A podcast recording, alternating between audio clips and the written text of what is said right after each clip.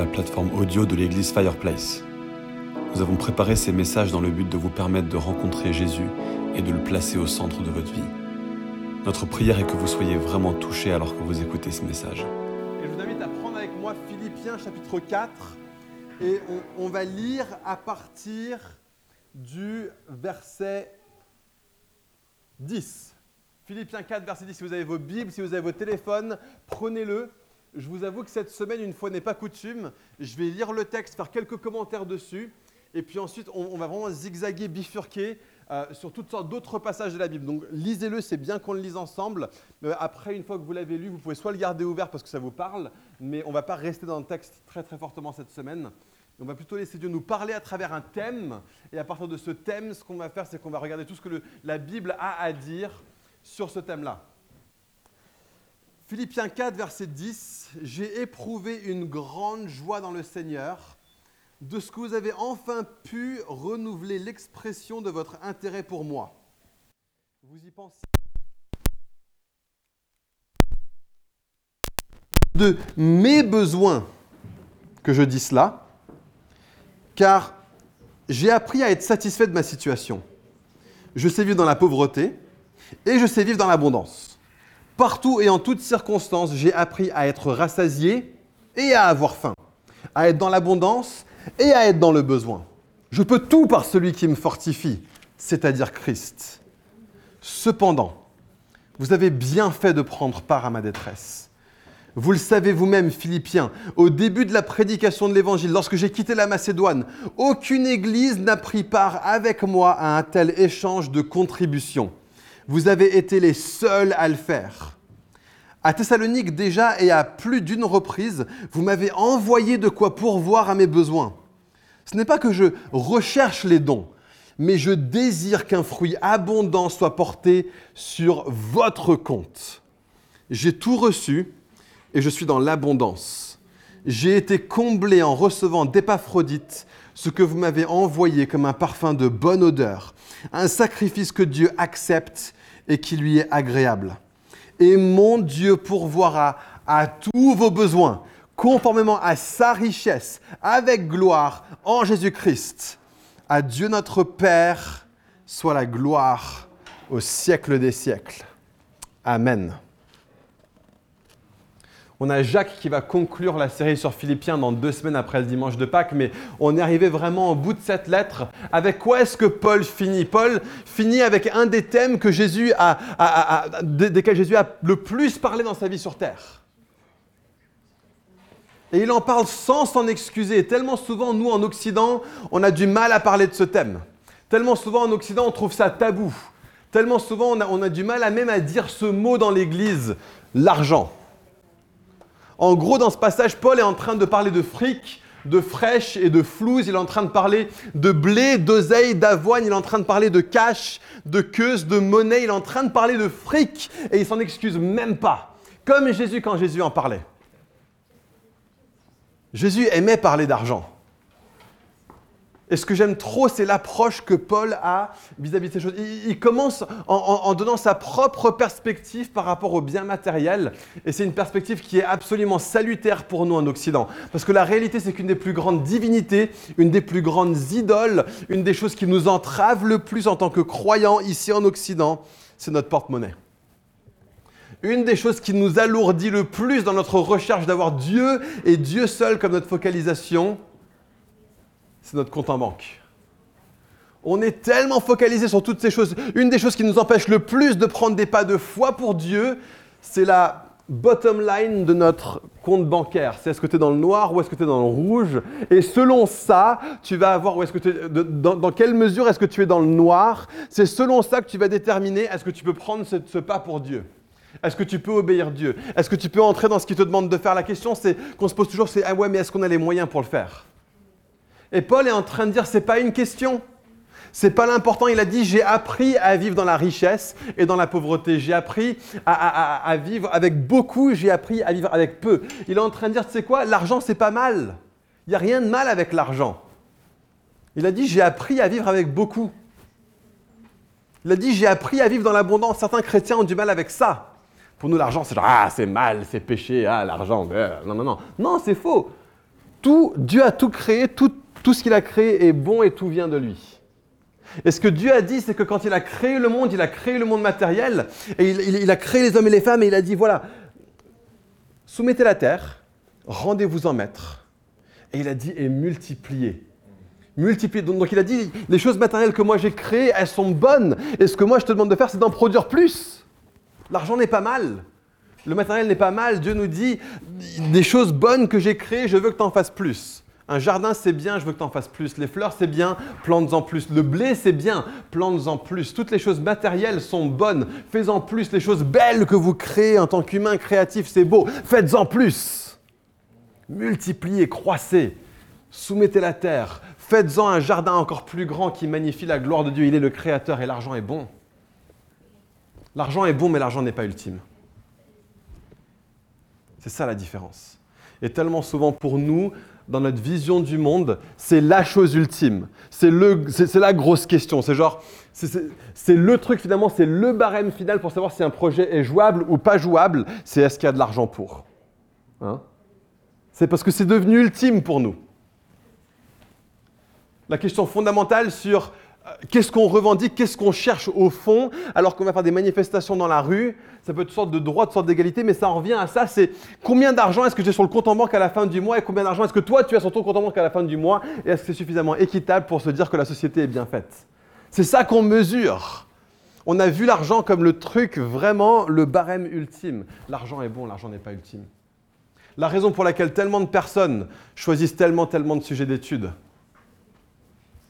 si je te dis tu vas faire un sujet d'étude qui va te passionner, mais tu pourras avoir aucun métier qui vont avoir avec et tu ne te feras zéro argent avec le sujet que tu vas étudier, est-ce que tu l'étudierais?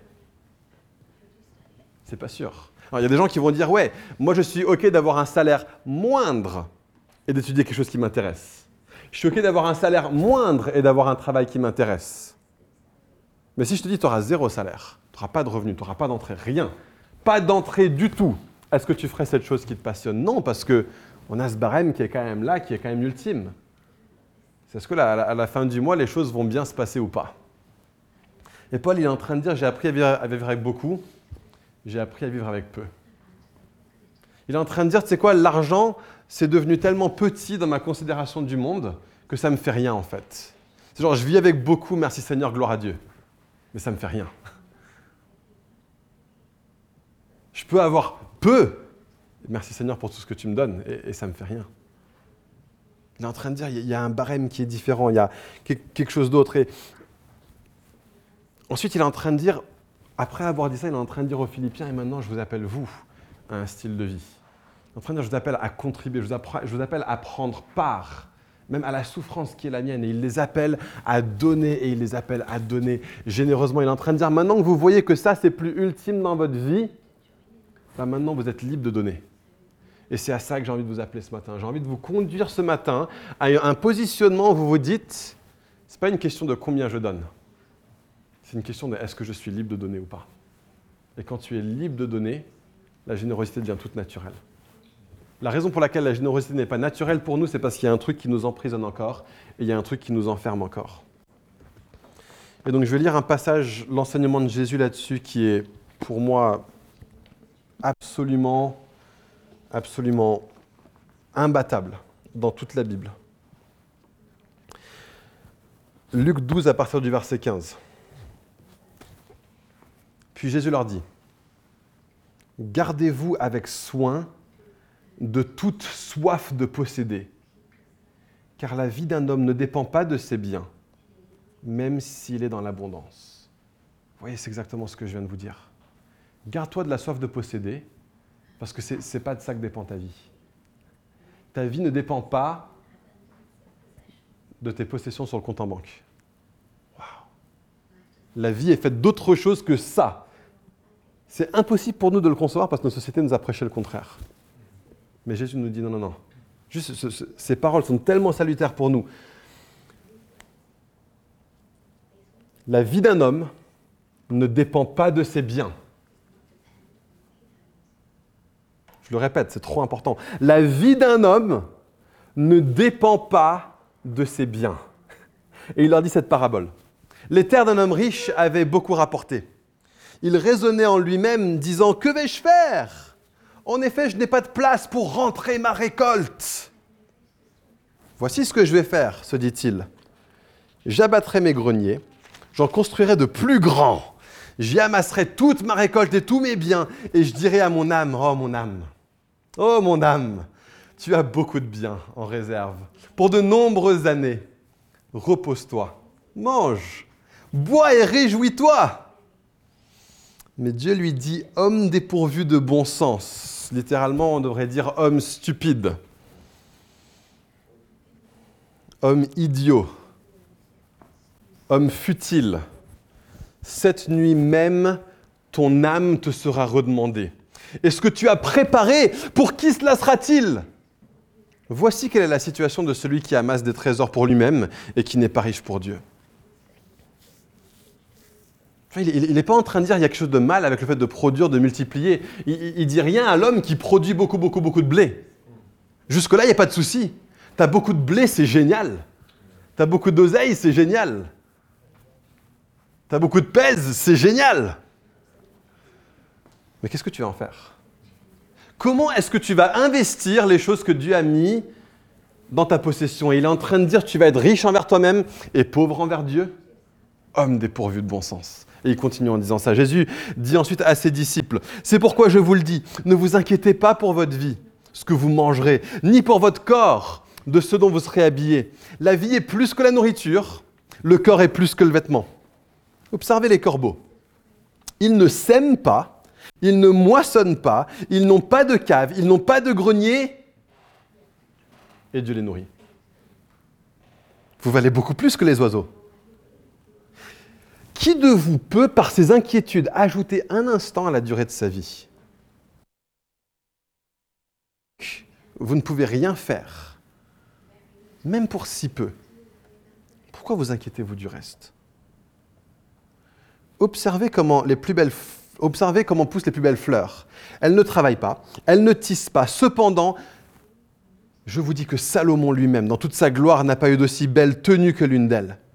Si Dieu habille ainsi l'herbe qui est aujourd'hui dans les champs et qui demain sera jetée au feu, il le fera d'autant plus volontiers pour vous, gens de peu de foi. Et vous, ne cherchez pas ce que vous mangerez, ni ce que vous boirez. Ne soyez pas inquiets. En effet, tout cela, votre Père sait que vous en avez besoin. Recherchez plutôt le royaume de Dieu et tout cela vous sera donné en plus. N'aie pas peur, petit troupeau car votre Père a trouvé bon de vous donner le royaume. N'aie pas peur, petit troupeau. Votre Père a trouvé ça bon de nous donner le royaume. C'est son bon plaisir. Vendez ce que vous possédez. Faites don de l'argent. Faites-vous des bourses qui ne s'usent pas. Un trésor inépuisable dans le ciel, où le voleur n'approche pas et où la mythe ne détruit pas. En effet, là où est votre trésor, c'est là que sera votre cœur. Ces deux derniers versets sont les plus importants. On ne comprend pas le reste si on ne comprend pas ces deux derniers versets. Vendez ce que vous possédez, faites don de l'argent. Première chose là-dessus, il ne dit pas vendez tout ce que vous possédez. Il dit vendez ce que vous possédez. Vendez ce que vous possédez. Pourquoi est-ce qu'on vendrait ce qu'on possède? Faites-vous des bourses qui ne s'usent pas un trésor inépuisable dans le ciel où le voleur n'approche pas et où la mythe ne détruit pas. Ce qui se passe, c'est que quand tu as des choses, tu prends soin de ces choses. Et c'est une très bonne chose. Quand tu as des choses, tu prends soin d'elles et c'est bon, parce que Dieu nous demande d'être des bons gestionnaires des choses qu'il met en notre possession. Ce qui se passe, c'est que Rebecca et moi, avant, on était propriétaires d'une maison 7 pièces en banlieue. On était propriétaires d'une maison 7 pièces et le problème, c'est que c'était beaucoup trop grand pour nous. Mais on a eu l'opportunité de l'acheter, donc on l'a acheté. Et on a rempli chaque pièce de plein, plein, plein de trucs. On avait plus de lits qu'on savait quoi en faire, plus de bureaux qu'on ne savait quoi en faire. On avait des pièces à nettoyer qu'on n'avait même pas besoin d'utiliser. Mais on devait prendre bien soin des choses que Dieu nous avait données. On avait cette opportunité d'avoir cette maison, on a dit ok, on le prend, on l'accumule, on l'accepte, mais ça nous a conduit à être obnubilés par ces choses. Ça nous a conduit à être focalisés sur des choses sur lesquelles on ne devait pas se focaliser. On a passé notre vie à investir dans les choses sur cette terre. On a été riche envers nous-mêmes, pas riche envers Dieu. Ce que Jésus dit, c'est que là où est votre trésor, là aussi sera ton cœur. Les choses que tu as, tu vas en prendre soin. Les choses que tu as, ton cœur va être porté vers ces choses. Sans que ce soit nécessairement mauvais. C'est juste un principe. Il ne dit pas c'est bien ou c'est mal. Il dit là où est ton trésor, là aussi sera ton cœur. Question. Où est-ce que tu veux que ton cœur soit? Où veux-tu que ton cœur soit? Vers quoi est-ce que tu veux que les, affects de ton cœur, chaque, pensée éveillée te conduisent? Et tellement souvent, on, on se rend compte qu'on est distrait. Tellement souvent, on se rend compte que nos pensées nous conduisent à autre chose que Dieu. Vous savez là où nos pensées nous conduisent? Vous savez où nos, distractions se trouvent? Là où est notre trésor. Là où ton trésor se trouve, ton, cœur va venir là. Comment faire pour que ton cœur soit donné à Dieu? Comment faire pour que les affects de nos pensées soient tournés vers Dieu et les choses de Dieu? Mets-y ton trésor. Mets ton trésor en Dieu, ton cœur va aller vers Dieu. C'est extraordinaire comme principe. Là où est ton trésor, bah, ton cœur va s'y trouver aussi. D'accord? C'est pas l'inverse. C'est pas genre. tellement souvent on vit comme ça. C'est genre, j'ai envie de ça, donc je vais y mettre du trésor. Mais là, tu vas y penser encore plus. Et tu vas en avoir envie d'encore plus. Et donc, je vais donner encore plus. Parce que ton trésor est là. Et parce que ton trésor est là, ton cœur va être là. Et ton cœur va te dire, bah, j'ai envie d'encore plus. Et tu vas y mettre encore plus de trésors. C'est pour ça, quand on a demandé à John Rockefeller combien d'argent sera suffisant, lui a répondu très lucidement, toujours un petit peu plus. Parce qu'il avait mis son trésor quelque part, son cœur y a été entraîné, il a voulu y mettre plus de trésors. Et son cœur a été entraîné là-bas. Et il s'est dit, OK, je vais y mettre plus de trésors.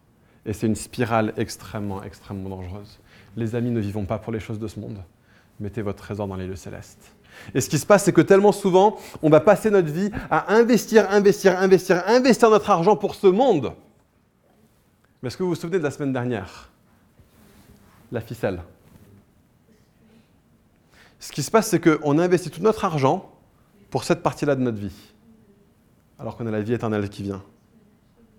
Ce à quoi ça ressemble, c'est comme si je me disais, OK, je reçois mon salaire, admettons que j'ai 2500 euros par mois qui rentrent, d'accord? C'est un salaire plus ou moins moyen pour les habitants d'Île-de-France. J'ai 2500 balles qui rentrent, boum, mon salaire est entré, c'est le premier du mois. Génial. J'ai 2500 euros. Qu'est-ce que je peux faire avec? Alors, un nouvel iPhone, ça d'une part, 1000 balles, allez, ça c'est fait. Et puis ensuite, la nouvelle PlayStation. On est à la 4, la 5, ça sort toujours ces trucs-là? La 4, ok, allez, PlayStation 4, c'est parti, boum, 800 balles de plus. Et puis allez, je vous invite tous et on prend un resto au Ritz ce soir, une note de 700 balles. Voilà, c'est bon, 2500, bien dépensé. Et j'ai tout claqué le premier jour du mois. J'avais assez d'argent pour ça. Seul truc que j'ai oublié, c'est que j'ai encore 29 mois à tenir. Et tellement souvent, quand on investit notre argent pour notre vie sur Terre, on est comme cette personne qui claque tout le premier jour du mois, en oubliant qu'il aura des factures à payer le 2, qu'il aura de la nourriture à payer le 3.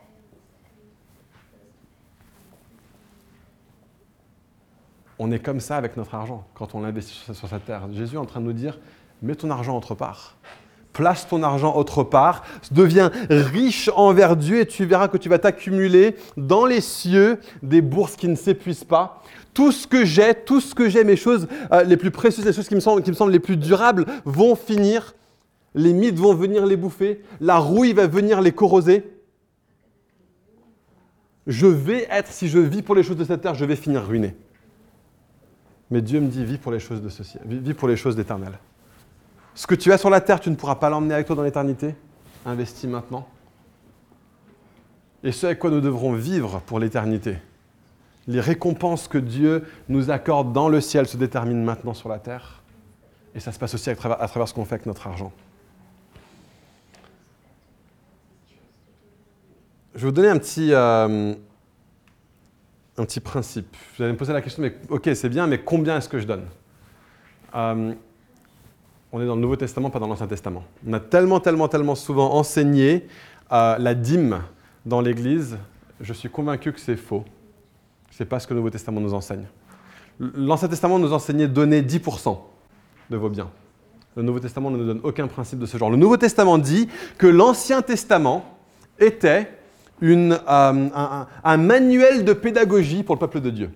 Ce qui se passe, c'est qu'on a un peuple qui est issu de, euh, de peuples canaan, qui connaissent rien à Dieu, et Dieu doit se révéler à eux successivement. Et il leur donne des lois très très très précises pour leur enseigner pédagogiquement à quoi ressemble Dieu.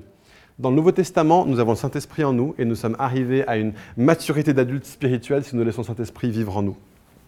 Mais dans le manuel de pédagogie de l'Ancien Testament, lorsque Dieu nous traitait comme des enfants spirituellement, il nous disait donne 10%.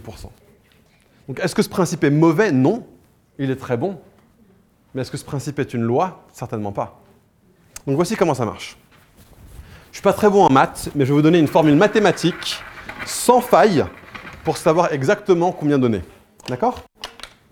Le principe, il dit ça. AT plus 2 co 9,6 plus MT 10,8 égale don. Combien est-ce que tu donnes? AT, c'est l'Ancien Testament. Le principe pédagogique, le principe pour bébé, le principe pour enfant, donne 10%. Si tu n'as pas envie de réfléchir beaucoup plus loin que ça, donne ça, c'est déjà bien. D'accord? Euh, Mais il y a plus. 2 Corinthiens 9, verset 6 nous dit ça. Sachez-le. Celui qui sème peu, moissonnera peu. Celui qui sème abondamment, moissonnera abondamment. Que chacun donne comme il l'a décidé dans son cœur. C'est ça le principe. Que chacun donne comme il a décidé dans son cœur. Ça veut dire que la loi de l'Ancien Testament n'est plus une loi. Nous ne sommes plus sous la loi, la loi a été abolie, la loi a été éradiquée, Jésus l'a vaincue à la croix, nous ne sommes plus sous la loi, nous sommes sous le principe de la grâce. Donc donne maintenant comme tu l'as décidé dans ton cœur. Et, mais il y a d'autres choses. Donne comme tu l'as décidé dans ton cœur, sans regret, sans contrainte, parce que Dieu aime celui qui donne avec joie. Sans contrainte, ça veut dire, c'est pas une loi. Il n'y a pas de contrainte dans le Nouveau Testament. Tu peux donner 1%, tu peux donner 0%. Dieu t'aime. Dieu t'aime. Dieu t'accepte. Dieu t'aime, mais, à fond quand tu donnes 0%. Il, il te trouve formidable parce que, tu es caché en Christ et qu'il trouve que Jésus est formidable. Tu n'es pas obligé de donner. D'accord? Tu n'es pas obligé de donner. Et, si tu es engagé ici à Fireplace et que tu donnes 0 euros dans tout le temps où tu es engagé à Fireplace, on t'aime. On est tellement content que tu, sois, fasses, tu parmi de l'Église. D'accord? Donne comme tu l'as décidé dans- ton cœur. Sans regret ni contrainte, car Dieu aime celui qui donne avec joie. Voilà la base. Vous n'êtes pas obligé de donner. Donne comme tu l'as décidé dans ton cœur. Mais plus Matthieu 10, verset 8. Qu'est-ce que nous dit Matthieu 10, verset 8 Vous avez reçu librement, donnez librement. Je sais pas, la grâce de Dieu nous libère pour dire je peux ne rien donner, je suis quand même accepté. Mais la grâce de Dieu nous libère aussi pour dire Dieu m'a tout donné et maintenant ma vie a été transformée par ce que Dieu a fait et ma mentalité est maintenant une mentalité de grâce et pas une mentalité de loi. Et donc parce que j'ai rien mérité et que Dieu m'a tout donné, parce que j'avais rien et que tout ce que j'ai vient de Dieu, alors tout appartient à Dieu de toute manière, donc autant le lui redonner. Le principe dans le Nouveau Testament, c'est donne tout. Principe dans le Nouveau Testament, c'est donne abondamment, tu as reçu librement, donne librement, ne sois plus enfermé par ton argent, ne sois plus enfermé par ton portefeuille. Tu as reçu librement. Tu as été libéré de l'esclavage de penser tout le temps à l'argent et qu'est-ce qui va se passer en fin de mois? Donne librement. Donne librement. Et je vais vous dire, comment moi et Rebecca, on applique ce principe-là. C'est qu'aujourd'hui, Rebecca et moi, on décide de donner 10% de tout notre revenu à l'Église. Et puis si on a euh, d'autres choses auxquelles on veut donner, on les donne en plus de ça. Ça, c'est comme ça qu'on a décidé. D'accord? C'est pas une loi, mais je me suis dit, le principe pédagogique de Dieu est bon, on va le suivre, peut-être qu'un jour on le changera. Peut-être qu'un jour on dira, bah ok, on va donner plus que 10% à l'Église. J'ai un couple d'amis qui ont décidé que jusqu'à 3000 euros de revenus à eux deux, ils donnent 10%. Et puis pour tous les 500 euros de plus qu'ils rentrent mensuellement, ils donnent 2,5% de plus par rapport à leur, à leur 10%. C'est bien, c'est un super principe. Je trouve ça cool. Ils ont fait ça, ils ont décidé dans leur cœur, ils n'ont aucun regret, aucune contrainte, et ils donnent avec joie. C'est ça que je vous appelle à faire. Est-ce que on peut se dire, tu sais quoi, quand je donne, c'est joyeux? Quand je donne, c'est joyeux. Et, c'est ça que j'aimerais vraiment communiquer ce matin. C'est est-ce qu'on peut être une église qui trouve ça génial de donner? Est-ce qu'on peut devenir une église qui trouve ça fun de donner? D'accord? Est-ce qu'on peut être une église qui se rend tellement compte qu'on a l'éternité devant nous et qu'on est sur la terre et que Dieu est souverain sur tout et qu'il prend soin de nos besoins et qu'il est bon, il est souverain, il est extraordinaire et donc on peut donner généreusement et quand on donne, c'est un truc joyeux? Quand on donne, c'est un truc qui est, je vais utiliser ce mot et je vais l'utiliser beaucoup pendant les quelques dernières minutes, c'est un mot qui est fun. Apprenez à développer ce que ça veut dire de vivre des aventures avec Dieu au niveau financier. Partez à l'aventure. Trouvez ça fun, ok? Éclatez-vous. Si vous êtes marié, marié femme, amusez-vous à dire Seigneur, combien est-ce que tu veux que je donne? Est-ce que tu es sûr que c'est cette somme-là, c'est pas plus, c'est pas moins? Seigneur, tu es vraiment en train de nous donner plus, de nous demander de donner plus. Chérie, on ose on n'ose pas Allez, vas-y, viens, on ose. Au moins on tente pendant un mois ou deux. Vivez des aventures comme ça. Je vais vous lire quelques histoires il y a un gars qui s'appelle City Stud. Alors City Stud, pour bien situer le contexte, c'était un joueur de cricket anglais. Euh, étudiant à l'université, je crois qu'il était à Cambridge, euh, haute société, avec un nom comme City Stud, il faut être haute société en Angleterre. Euh, et, ce qui se passe, c'était le, grand, l'avenir prometteur du cricket anglais.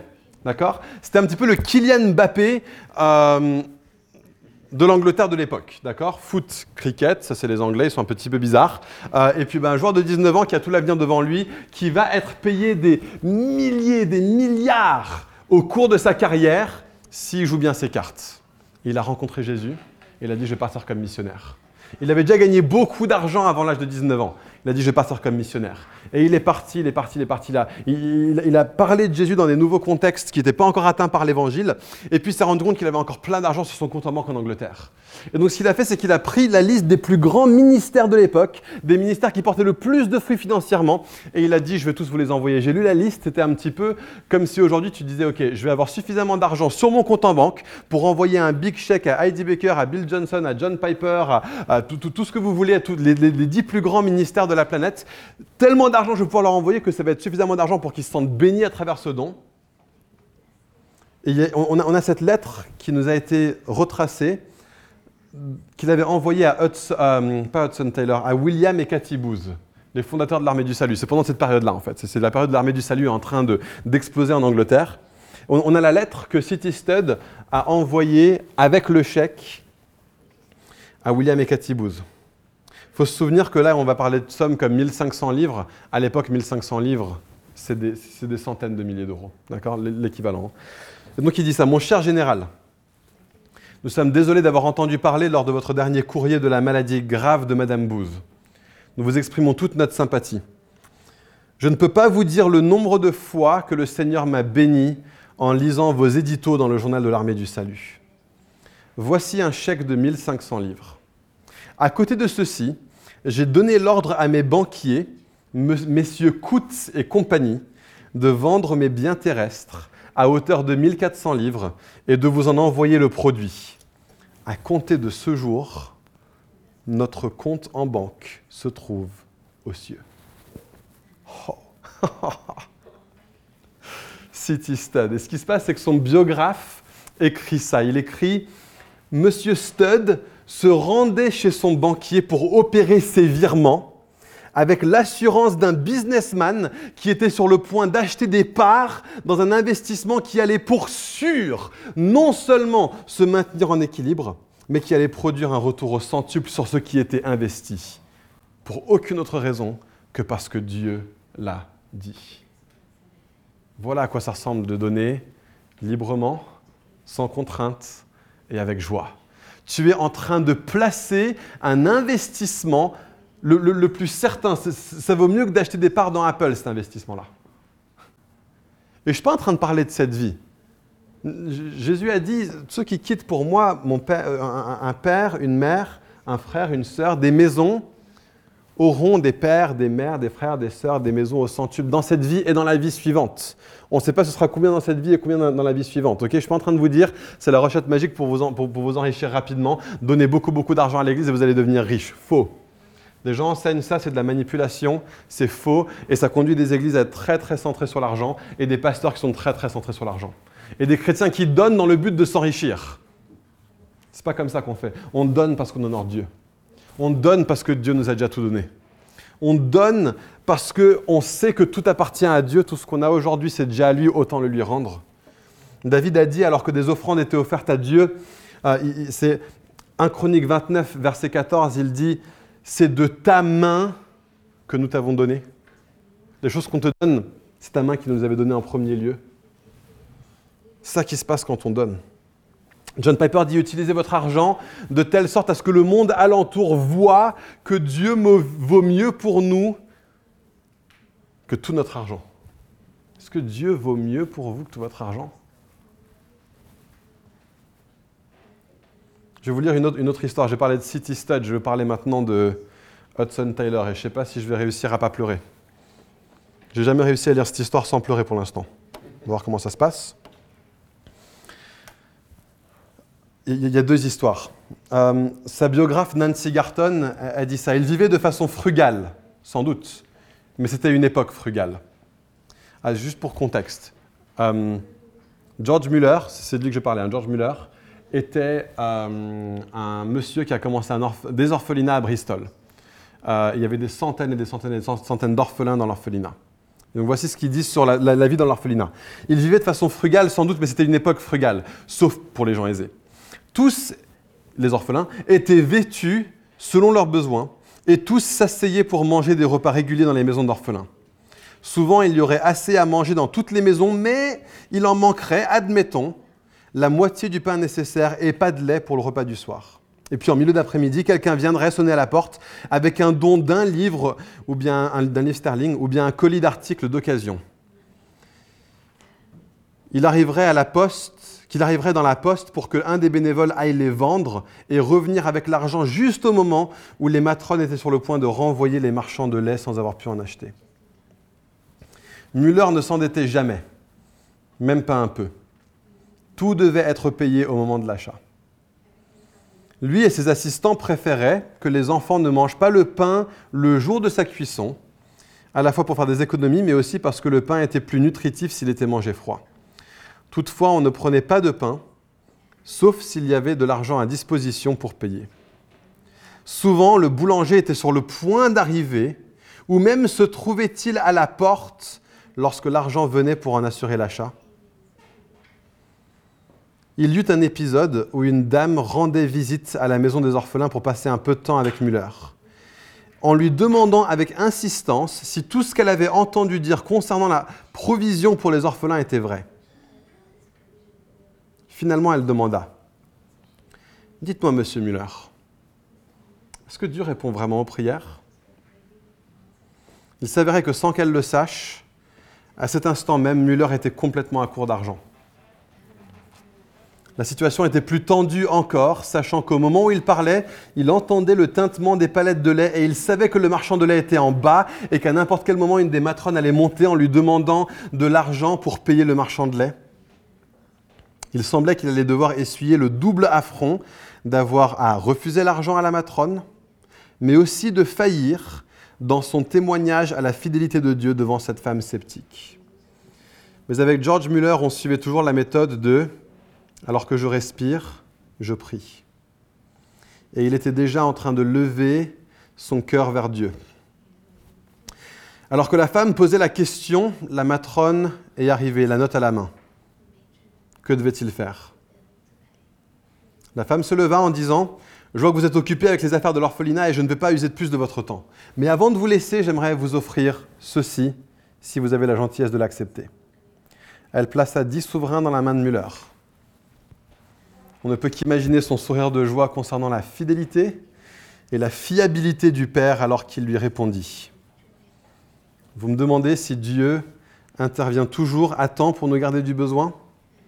Voici votre réponse. Vous l'avez pourvu vous-même avec votre don très généreux. Et alors qu'il tendit une des pièces à la matrone, il expliqua la situation à la dame. Deuxième histoire. Tôt le matin, la fille d'un ami de George Muller jouait dans les jardins de l'orphelinat. Il lui prit la main et lui dit Viens voir ce que le père va faire. Et il l'amena à une grande salle à manger. Les assiettes ou les bols et les verres étaient vides à table. Il n'y avait pas de nourriture dans les réserves. Pas d'argent pour pourvoir aux besoins. Les enfants étaient debout attendant le repas du matin et Muller entra et leur dit Les enfants, nous devons être à l'heure pour l'école.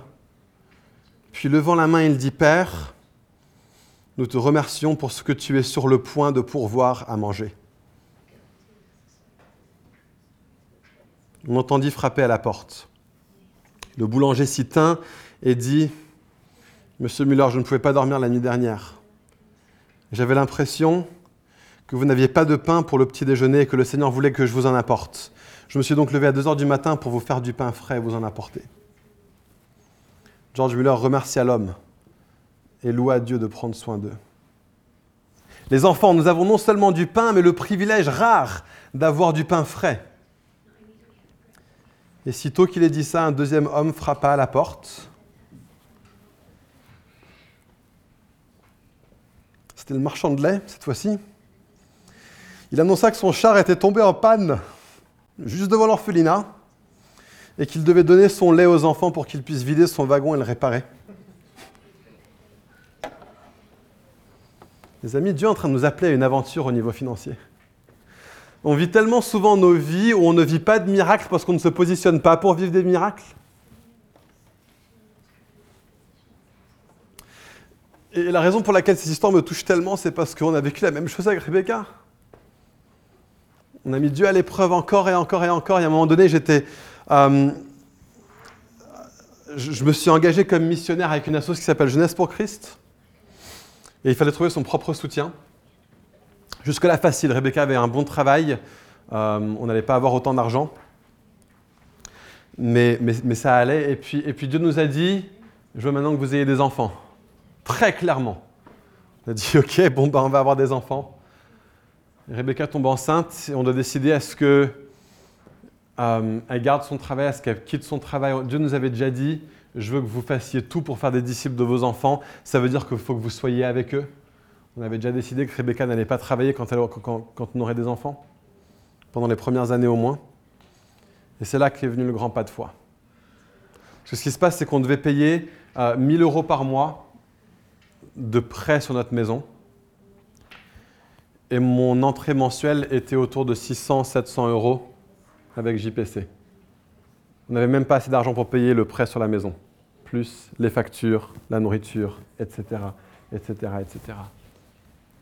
On a dit, bah, Seigneur, on te fait confiance. On y va. On avait quelques réserves, et l'argent descendait un peu plus, un peu plus, un peu plus chaque mois, au point que je ne trouvais pas de soutien. Et je commençais à me dire, il va falloir que je trouve un job. Il va falloir que j'arrête ce que je fais à JPC et que je trouve un travail. Seigneur, il faut que tu fasses quelque chose. Et alors qu'on était à un mois, un mois et demi vraiment de l'échéance, je commençais déjà à faire des recherches. Euh, Rebecca reçoit un, message de la part de son travail disant Vous aviez cotisé pour la retraite au travail, mais euh, vous n'êtes pas resté suffisamment longtemps pour qu'on vous fasse une assurance retraite. Donc on vous donne l'argent, 18 000 euros. Ok.